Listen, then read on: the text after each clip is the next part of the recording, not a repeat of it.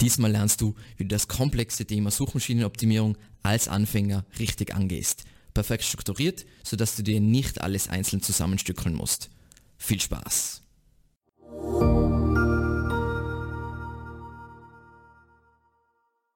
Es geht mir darum, das komplexe Thema SEO strukturiert zu vermitteln, sodass du dir nicht jedes einzelne Thema einzeln zusammensuchen musst. Falls aber Suchmaschinenoptimierung bzw. SEO die als Begriffe noch wirklich fremd sind, dann würde ich empfehlen, zuerst mit diesem Ratgeber zu starten, eben was ist SEO, wie funktioniert SEO in 2020, ähm, sind ungefähr 6000 Wörter, wo wirklich die absoluten Basics erklärt werden, was ist der Unterschied zu SEA, ähm, was bringt das Ganze überhaupt, welchen Stellenwert hat ähm, Google Traffic als Online-Marketing-Kanal etc. etc. Also wirklich so, was ist SEO? Ähm, und dazu gibt es dann zusätzlich noch das Video, was ist SEO, wo wirklich in sieben Minuten kurz und knackig erklärt wird, wie das Ganze halbwegs funktioniert. Was wir jetzt im Folgenden besprechen werden, sind wirklich die Best Practices und schön aufgeteilt in acht Parts, damit du wirklich strukturiert auch nach diesem Video dich weiterbilden kannst. So, als erstes starten wir einmal mit dem Thema Mindset und zwar wirklich das SEO-Mindset für Anfänger. Was für Anfänger oft schwierig zu verstehen ist, Du solltest in Sachen Suchmaschinenoptimierung vorrangig in einzelnen Seiten, also Unterseiten deiner Website denken, als deine Website als Ganzes zu betrachten, weil hauptsächlich, äh, Google hauptsächlich einzelne Seiten bewertet und nicht die Webseite als Ganzes. Ja, Google bewertet auch die Webseite als Ganzes und das fließt mit ins Ranking ein, aber eigentlich der Hauptfaktor ist immer die einzelne Seite. Das heißt, Keywords irgendwo auf der Seite zu streuen, das hört man nämlich immer wieder, bringt rein gar nichts. Es geht um die Relevanz der einzelnen Seite zu einem Suchbegriff. Und wie man das so in, im, sich im Kopf am besten vorstellt und am besten ordnet, ist das Ganze in drei Parts aufzuteilen. Zum einen mal der Relevanz zur Suchanfrage des Nutzers. Und da geht es einfach darum, dass auf der Seite, die für diesen Suchbegriff ranken soll, passende Keywords prominent auf dieser Seite sind und dass diese Seite zu dem passt, was der Nutzer zu diesem Suchbegriff sehen will. Da unterhalten wir uns dann noch im Detail drüber, keine Angst. Dann Nummer zwei, die Qualität der Nutzererfahrung auf deiner Webseite, das heißt die Qualität der Inhalte, das heißt sind die Inhalte von einem Experten verfasst worden, ähm, sind die schön aufbereitet, äh, beantworten die alle Fragen des Nutzers, ähm, ladet die Seite schnell, ähm, ist da ein Mehrwert durch hochwertiges Bildmaterial oder sogar Videos? Und das alles spielt in diesen Quality Score rein, die Nummer zwei. Und die Nummer drei ist die Autorität bzw. Vertrauenswürdigkeit der Webseite. Und da spielt sich alles ab. Oder da geht es hauptsächlich um Verweise von anderen Websites, weil es sind für Google Empfehlungen für deine Webseite. Und hier gibt es wieder eine, kann man, zwei Parts, nämlich einmal ist die verweisende Webseite relevant zu meinem eigenen Thema, also Experte für diesen Bereich und ist die, diese Webseite an sich, ähm, sagen wir mal, beliebt oder hat viel Autorität. Das heißt, eine staatliche Webseite ist, hat viel Autorität, ist aber nicht immer unbedingt ähm, beliebt, ähm, aber das sind so Faktoren, wie man darüber denken sollte. Genau. Und für jetzt wirklich später, wenn man an, an eine SEO-Kampagne plant, dann kann man sich das Ganze so vorstellen, dass jede SEO-Kampagne Phasen hat, nämlich man hat natürlich so ein Setup und so weiter. Und das wird alles näher in diesem Video über die drei Phasen einer SEO-Kampagne erklärt. Und das ist super praktisch für Anfänger, um einfach zu verstehen, wieso es manchmal langsam vorangeht und wieso es manchmal schwer vorangeht. Und das war jetzt so der Punkt Mindset. Und ganz wichtig nochmal kurz, weil ich es am Anfang nicht äh, erwähnt habe, zu jedem, jedem Part zu jedem Best Practice Part ähm, stelle ich passende Videos und passende Ratgeber vor, damit ich hier gewissermaßen nur einen Überblick geben muss und du dann wirklich in die Tiefe äh, äh, springen kannst, falls das Thema für dich wichtig ist, beziehungsweise wenn du dich hier weiterbilden willst. So, unser zweiter Part ist die Keyword-Recherche oder letzten Endes finde die richtigen Keywords für dein Projekt, damit du deine Produkte verkaufst, damit du deine Zielgruppe verkaufst.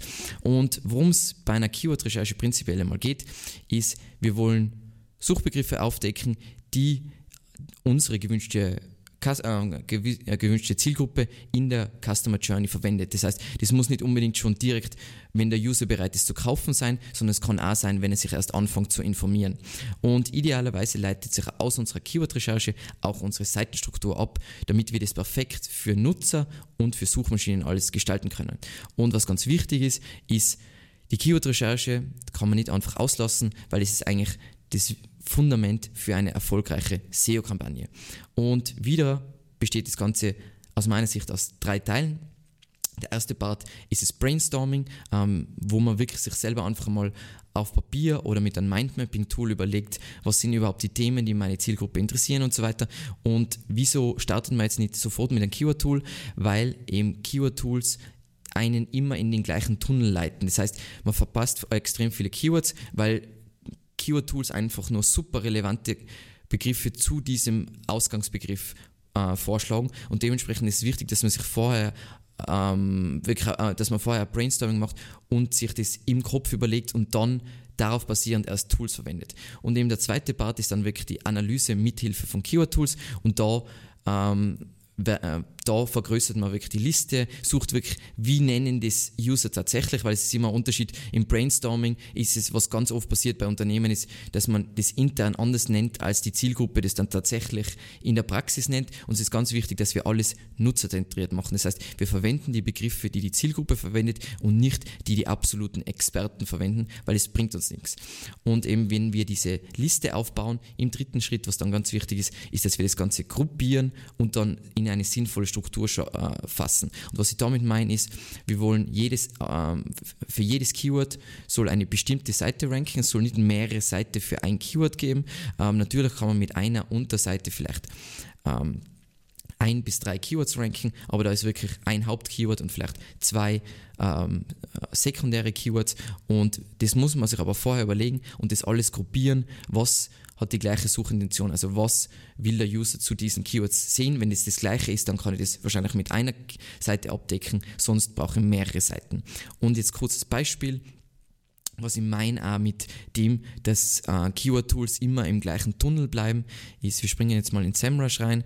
Ähm, ins Keyword Magic Tool ist meiner Meinung nach neben vielleicht dem Ahrefs Keyword Explorer ähm, eines der besten Keyword-Tools und eben, wir haben jetzt den Ausgangsbegriff SEO verwendet im, in Deutschland und da sehen wir jetzt einfach so die Keyword-Vorschläge.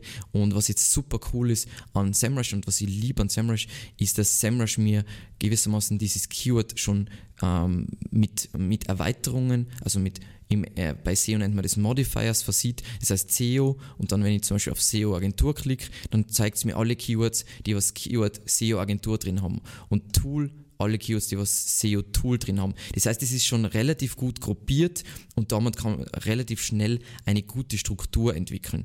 Und deswegen sehr empfehlenswert für alle, die das nötige Kleingeld haben, ähm, SEMrush zu verwenden. Was sonst super praktische Tools aus meiner Sicht sind, ist eben der Ahrefs Keyword Explorer, der Keyword Finder oder Longtail Pro, eben neben dem SEMrush Keyword Magic Tool. Genau. Und wie versprochen, auch zu diesem Thema wieder weitere, weiterführende Inhalte. Und zwar zum einen gibt es einmal ähm, dieses äh, Video von einem äh, Meetup vom äh, Oktober 2019, wo ich wirklich über aktuelle Best Practices in der Keyword-Recherche quatsch und wirklich sehr umfangreich, man sieht es eh, eineinhalb Stunden, wo ich genau den Prozess erkläre, worauf man achten muss und wirklich die Feinheiten. Danach weiß man wirklich, wie man äh, heutzutage eine Keyword-Recherche macht.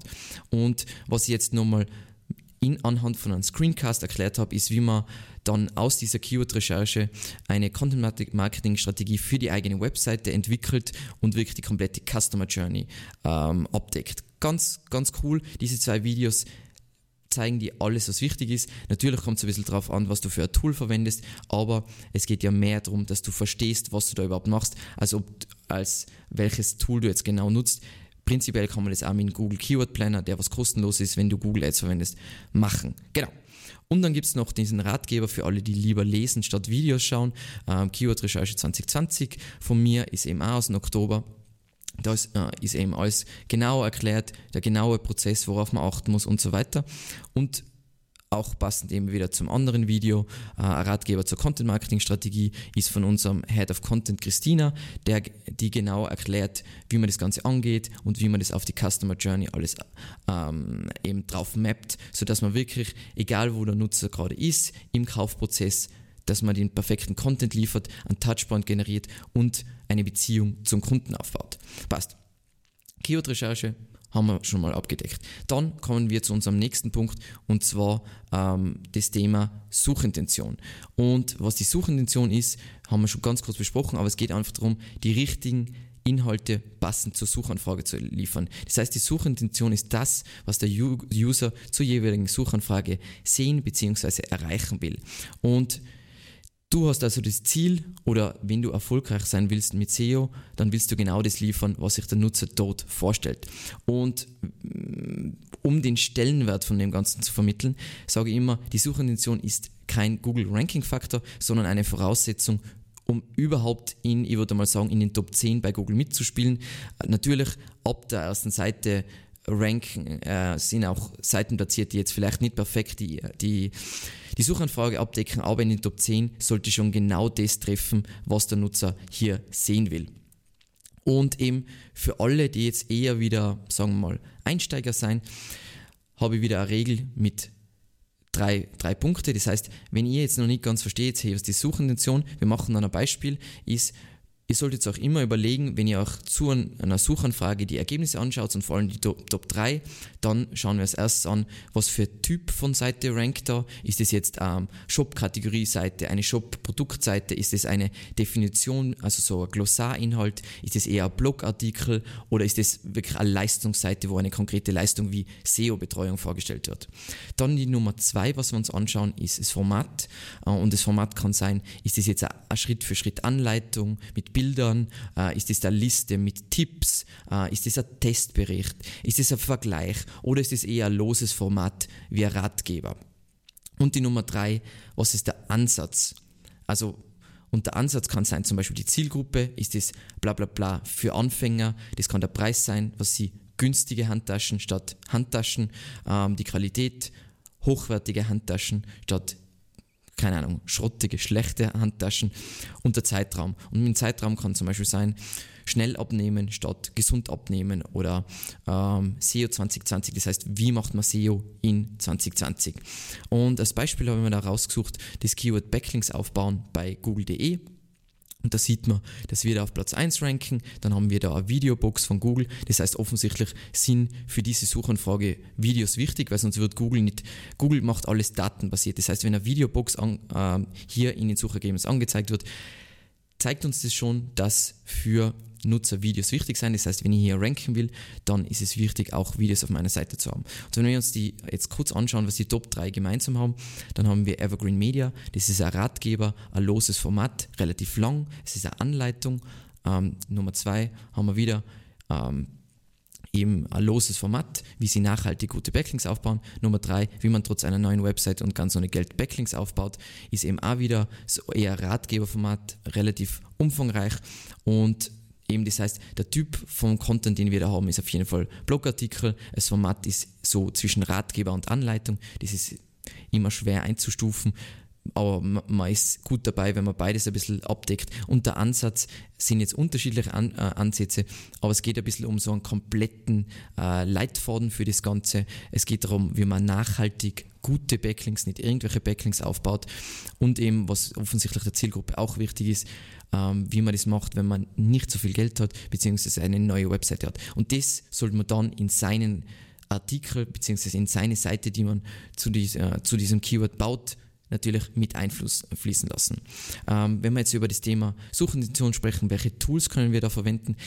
Am besten, also das Ideale zur Analyse der Suchintention ist auf jeden Fall die manuelle Prüfung der Google-Suchergebnisse, so wie wir es jetzt gemacht haben.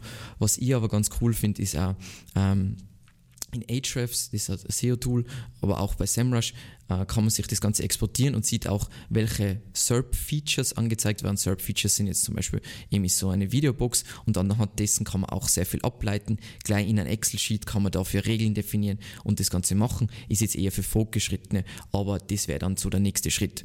Ähm, für alle, die tiefer in das Thema Suchintention äh, reintauchen wollen, gibt es dieses Video von mir eben über die Suchintention. Ist immer noch sehr aktuell, auch wenn es schon fast ein Jahr alt ist. Da erkläre ich genau, wie man das analysiert, wie man sich das Ganze ansieht. Passt.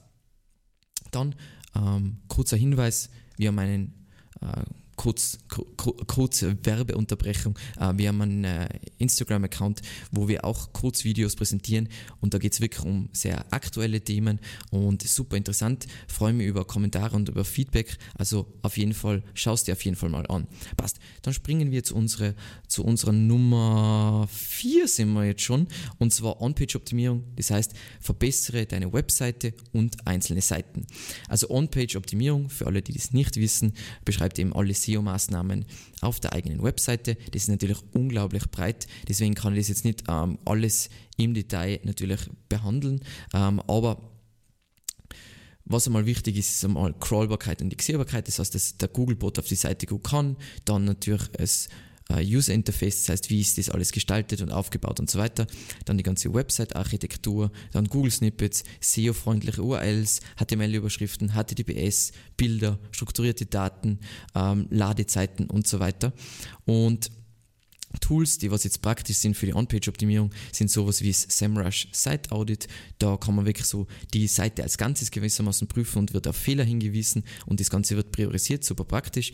Dann für fortgeschrittene Nutzer würde ich sowas wie Deep Crawl oder On-Crawl äh, empfehlen, eben auch für die ganze Website. Und wenn ihr jetzt einzelne Seiten überprüfen wollt und wirklich genau, äh, also sehr, sagen wir mal, expertenmäßig On-Page-Optimierung betreiben wollt, dann empfehle ich den Page Optimizer Pro. Ähm, ist ein Tool, was im, im deutschsprachigen Raum komplett unbekannt ist, aber extrem gut. Und weil das Thema jetzt so breit ist, werden wir jetzt dann in Unterpunkte springen, aber kurz ein paar Hinweise auf Folgevideos, um einfach einen Überblick zu äh, kriegen. Ähm, einstündiger Vortrag von mir eben über On-Page-Optimierung, wo ich wirklich das Ganze nochmal ganz ganz im Detail erklärt, worauf es ankommt, was ist wirklich wichtig, was ist jetzt weniger wichtig. Dann für alle, die eher so ein Grundlagenvideo brauchen, die, die Grundlagen eben für eine Google-freundliche Webseite, zum Beispiel wenn man im Zuge eines Relaunch eine Seite baut. Und für alle, die WordPress verwenden, gibt es das Video eben über die WordPress-SEO-Grundlagen, was sind jetzt die wichtigsten Seiten an einer Word, äh, die wichtigsten Faktoren, die man an einer WordPress-Webseite optimieren sollte, um besser zu ranken.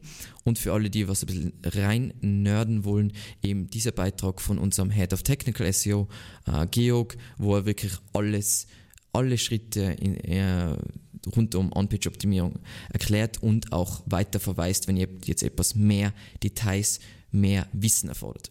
Passt. Und jetzt springen wir von von dem Thema On-Page-Optimierung auf gewissermaßen ein Unterthema von On-Page-Optimierung, nämlich die Website-Architektur bzw. gestalte das Navigieren deiner Webseite für den User wie auch für den Googlebot so einfach wie möglich.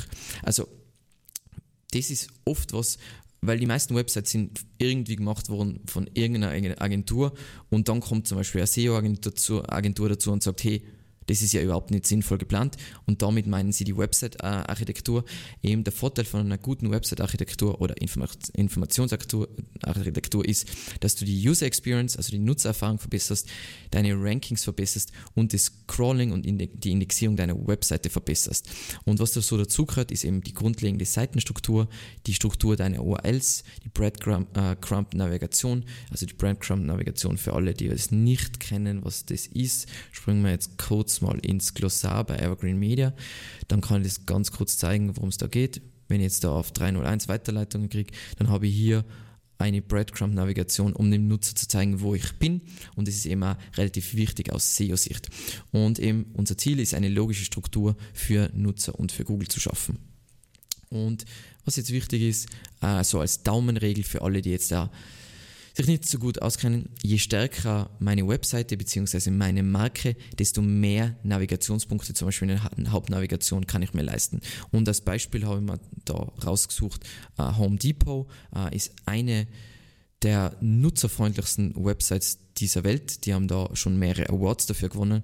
Und wenn man jetzt in deren Shop ist, dann sieht man, dass alles wunderschön ähm, aufgeteilt ist in der Navigation. Eben ich kann da wunderschön runter navigieren, alles ist perfekt kategorisiert, sodass man alles extrem schnell findet und das meint man mit Website-Architektur. Natürlich haben Sie jetzt in der Hauptnavigation extrem viel Unterpunkte und das macht zum Beispiel auch zu Lando und das macht auch total Sinn, weil diese Seiten haben extrem viel Autorität aus SEO-Sicht.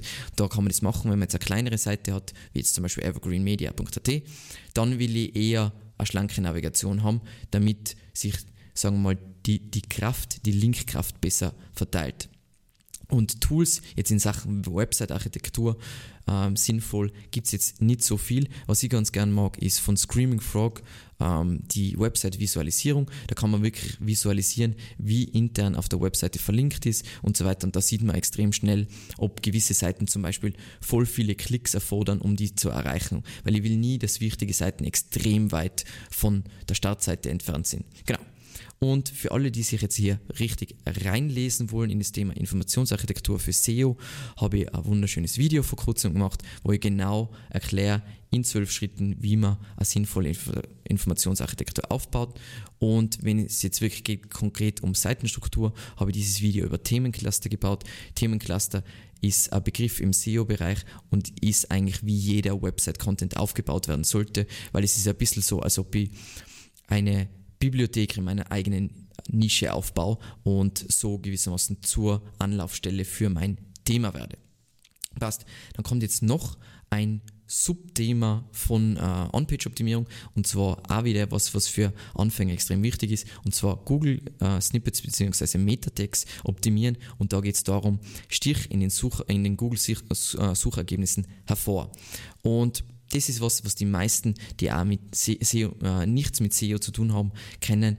Und da geht es einfach, da springen wir jetzt kurz, jetzt machen wir zuerst das Beispiel, damit alle wissen, worum es geht.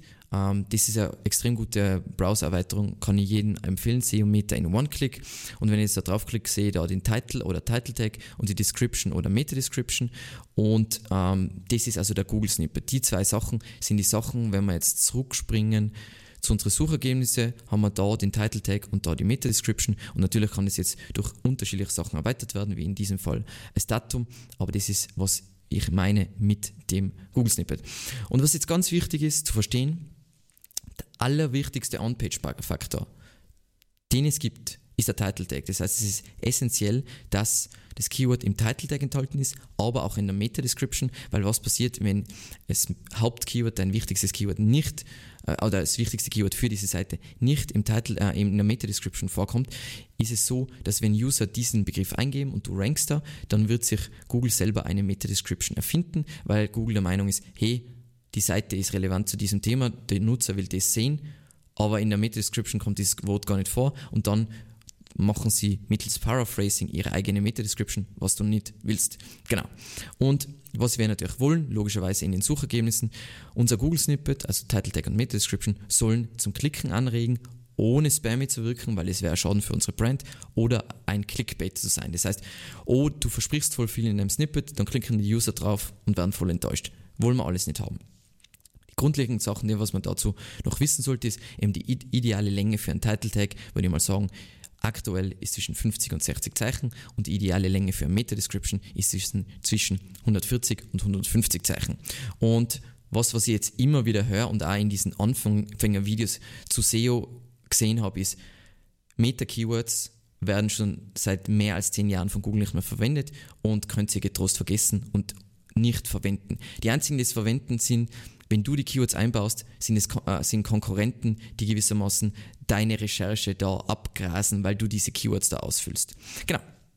Und was sind jetzt Tools, die du verwenden solltest? Das Coole da ist, wir können ein tolles, äh, kostenloses Tool verwenden.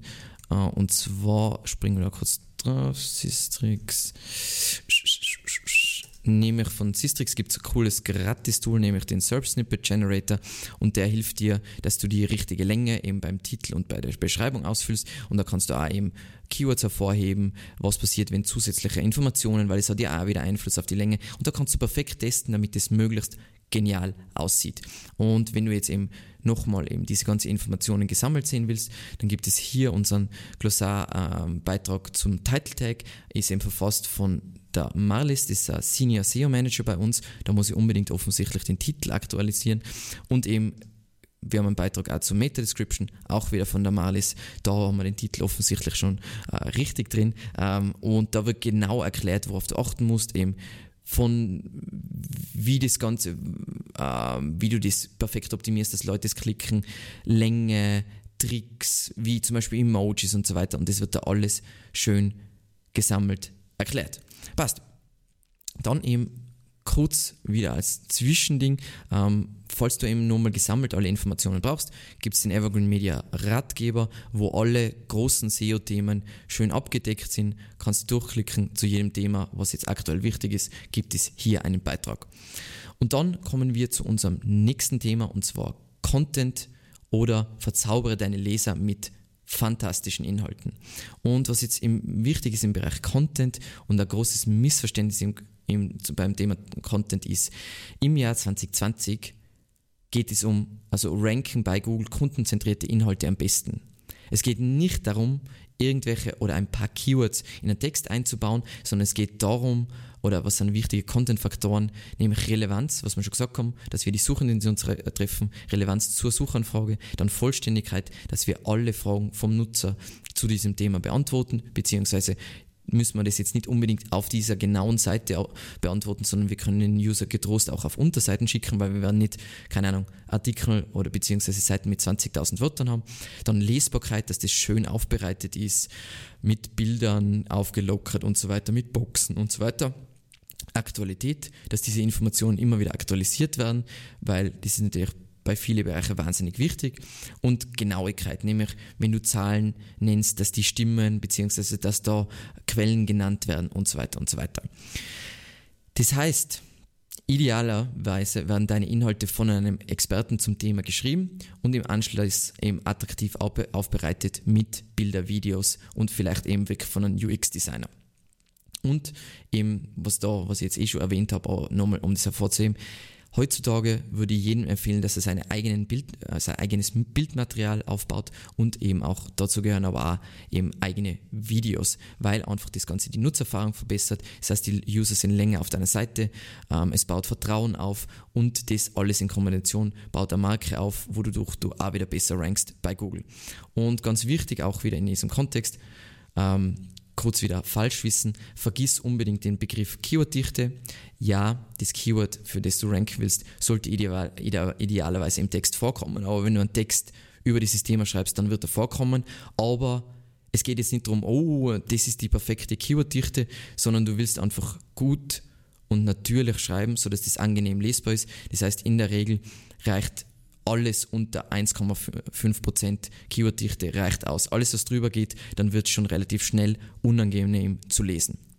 Das Beispiel ähm, haben wir uns eh schon öfter jetzt angeschaut, ist diese Seite, was ist SEO, wie funktioniert SEO, sieht man eh, Inhaltsverzeichnis, schön aufbereitet, mit Videos, mit immer wieder Unterbrechungen, mit eigenen Grafiken, ähm, schöne Call to Actions und so weiter. Super angenehm zu lesen. Und das ist, wie das Ganze ausschauen sollte. Und semantisch, was wichtig ist zum Thema, was ist SEO. Die wichtigsten Themen sind, was ist einmal SEO, was bringt SEO, für wen ist SEO geeignet, was ist wichtig bei SEO in 2020, wie lange dauert das Ganze, was ist der Unterschied zwischen SEO und SEA, ähm, soll man es selber machen oder Agentur und so weiter. Das heißt, wir beantworten alle, alle wichtigen Fragen auf dieser Seite. Das heißt, Vollständigkeit ist auch erfüllt, neben Relevanz. Lesbarkeit ist erfüllt. Wir aktualisieren diesen Beitrag ungefähr jede sechs Monate und alle Informationen bzw. Zahlen, die wir nennen, werden auch zitiert und verlinkt. Dementsprechend auch Genauigkeit. Das heißt, alles gut. Äh, was sind jetzt Tools, die was da praktisch dafür sein?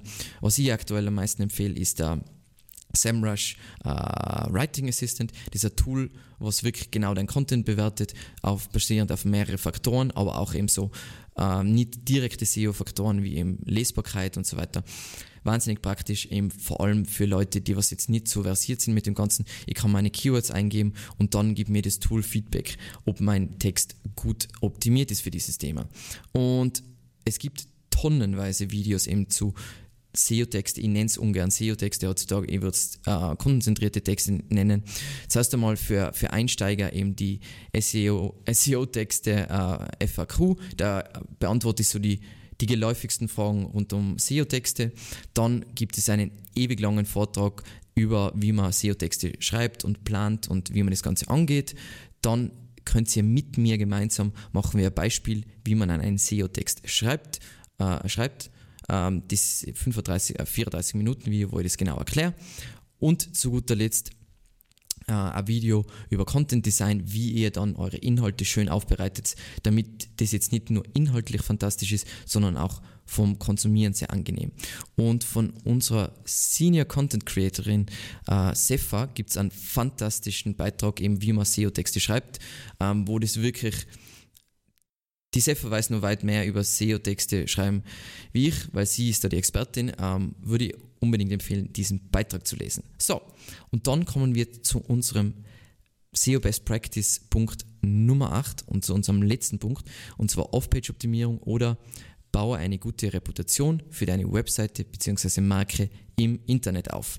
Und was die Off-Page-Optimierung ist, das umfasst alle SEO-Maßnahmen abseits der eigenen Webseite und hauptsächlich geht es um die Akquise von Backlinks oder Verweise, was wir am Anfang erwähnt haben, und Unternehmensnennungen. Das heißt, das kann nur die Name, der Name der Firma sein, kann aber auch Name, Adresse und Telefonnummer sein. Heißt, für alle, so als Grundverständnis, Backlinks, sie sind gewissermaßen wie eine Währung bei Google. Äh, Google zählt jeden Backlink als Empfehlung von einer anderen Webseite. Natürlich kann ja auch von schlechten Websites empfohlen wo, äh, werden. Und wenn Google das Gefühl hat, dass dass der Algorithmus manipuliert wird, kann es Konsequenzen haben, aber prinzipiell, wir unterhalten uns ja jetzt über Whitehead SEO, wir holen uns von wichtigen Seiten in unserer Nische oder von großen Publishern und damit meine Zeitungen, da wollen wir Links, weil das sind die Links, die am meisten Einfluss haben. Und hoppala, und eben zum Thema Unternehmensnennungen. Unternehmensnennungen nennt man im SEO-Bereich auch Citations und die spielen vorrangig eine Rolle, falls du lokal in der lokalen Suche bei Google ranken willst. Weil das ist wie Google ähm, abgleicht, ob deine Firmendaten stimmen und ob du wirklich tatsächlich ein echtes Unternehmen bist.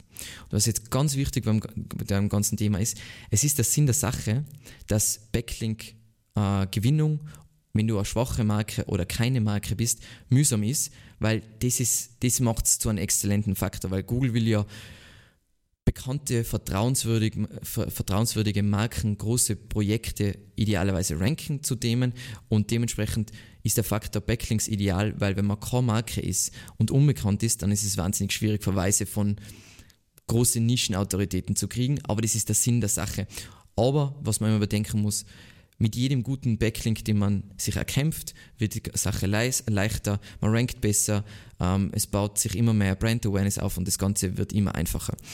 Ein paar Beispiele für Backlinks, die wir jetzt zum Beispiel für Evergreen Media gebaut haben. Vor kurzem habe ich äh, einen Gastartikel für 10 geschrieben. Ähm, das ist in meiner Nische eines von den wichtigsten Magazine äh, im deutschsprachigen Raum. Und da habe ich einen Artikel eben über Google Eat verfasst und eben unten aus meiner Autorenbeschreibung haben wir einen wunderschönen Backlink erhalten. Und dann habe ich vor kurzem bei der SEOS RAS, äh, das Konferenz, habe einen Vortrag gehalten und auf der Webseite von dieser Konferenz haben wir einen wunderschönen Backlink auf unsere Startseite und auf unseren YouTube-Channel, weil wir bauen auch Links auf unseren YouTube-Channel. Genau. Was sind jetzt Tools für die Analyse von Backlinks? Das heißt, welche Backlinks hat die Konkurrenz und generell zum, zum Auffinden von guten Backlink-Quellen. Die besten Tools aus meiner Sicht sind Ahrefs, der Ahrefs Site Explorer, dann SEMrush, äh, ich glaube, das heißt Backlink Analytics und Majestic SEO. Das sind die drei Platzhirsche in dieser Nische. Moz ist auch noch, aber ich glaube, Moz hat weniger Daten als diese drei. Kann mich irren, aber ich glaube, da habe ich recht. Ähm, das heißt, das sind die Tools, die was empfehlenswert sind. Und wie jetzt schon bei den SEO-Texten haben wir ein Video, eben eine Backlinks FAQ. Da erkläre ich, eben, beantworte die häufigsten Fragen zu Backlinks. Dann ein sehr aktuelles Video, wie man über das Thema Off-Page-Optimierung in 2020 denken sollte und was die Linkaufbaustrategien sind, beziehungsweise Taktiken, die am besten funktionieren. Und dann noch eben, weil es meiner Meinung nach die Taktik ist, die auch funktioniert, wenn du keine Marke hast, und zwar das ist Outreach, das heißt, wir schreiben Webmaster an und versuchen bei denen die Chance zu kriegen, einen Artikel zu publizieren. Und da gibt es ein Video eben über Blogger Outreach, wie man das Ganze angeht, je nachdem, wie viel Status diese andere Person, äh, Person hat. Das heißt, wenn es ein kleiner Blogger ist, dann ist es wahrscheinlich relativ einfach. Wenn es jetzt in meiner Nische oder generell ein Celebrity ist, dann wird es mehr brauchen als nur eine E-Mail und das erkläre ich alles dort in dem Detail. Und dann gibt es diesen sehr, sehr umfangreichen Ratgeber von mir, wo ich genau nochmal das ganze Thema aufgreife von was darf man nicht machen, was sind so die grundlegenden Sachen, ähm, wie macht man Outreach, wann kann man sich äh, Auswirkungen erwarten und so weiter. Und da ist auch nochmal eine Liste drin, mit den Methoden, die wir empfehlen zur Backlink-Akquise.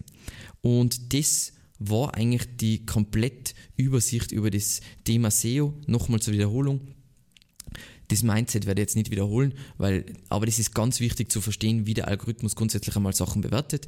Dann Schritt 1 bei jedem Projekt ist immer die Keyword-Recherche. Dann zu jedem Keyword, was wir recherchieren, müssen wir bestimmen, was die Suchintention ist, damit wir überhaupt wissen, was auf dieser Seite sein muss. Dann wollen wir natürlich unsere Seite an sich äh, optimieren und kümmern uns um die On-Page-Optimierung.